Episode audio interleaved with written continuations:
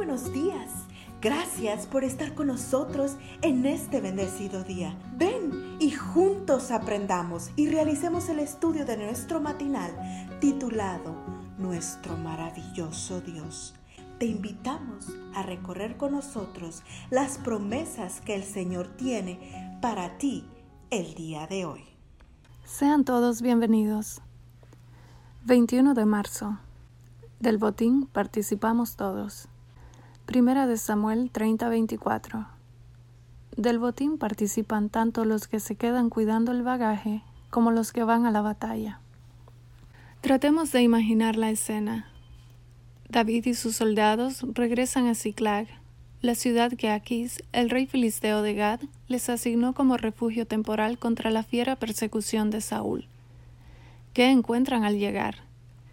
Encuentran que los amalecitas han quemado la ciudad y se han llevado cautivos a las mujeres y a los niños. Después de llorar y a gritar hasta quedarse sin fuerzas, los soldados de David buscan a alguien a quien culpar, y ese alguien es nada menos que el mismo David, a quien quieren apedrear. Sin embargo, mientras sus hombres hablan de apedrearlo, David cobra ánimo y consulta a Dios. ¿Debo perseguir a esa banda? ¿Los voy a alcanzar?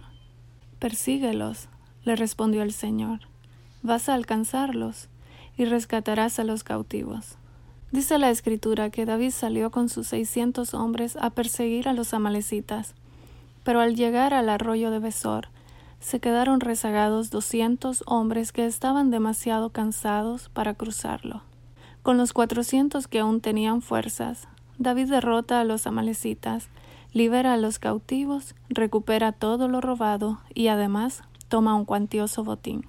Entonces se presenta un incidente de lo más interesante.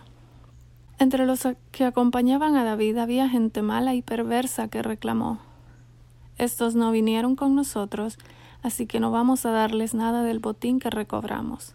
Que tome cada uno a su esposa y a sus hijos y que se vaya. Notemos la respuesta de David. No hagan eso, mis hermanos, les dice. Fue el Señor quien nos lo dio todo. Del botín participan tanto los que se quedan cuidando el bagaje como los que van a la batalla. Fue el Señor quien nos lo dio todo, dijo David. Por lo tanto, todos hemos de participar del botín, por partes iguales. Y ahora dime tú, ¿no suena eso a puro evangelio?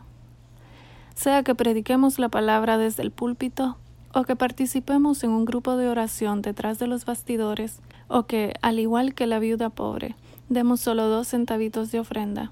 Todos participaremos del gozo de la salvación por partes iguales. Porque es el Señor quien nos da la victoria. Si algo nos enseñan las palabras de David, es que todos somos importantes en el pueblo de Dios. Pastores, tesoreros, secretarias, administradores, evangelistas, maestros, enfermeras, médicos, amas de casa. Y si algo nos recuerdan esas palabras es que todos, por igual, recibiremos una corona inmortal. Vamos a orar. Gracias Señor, porque me has dado una obra que hacer en tu viña.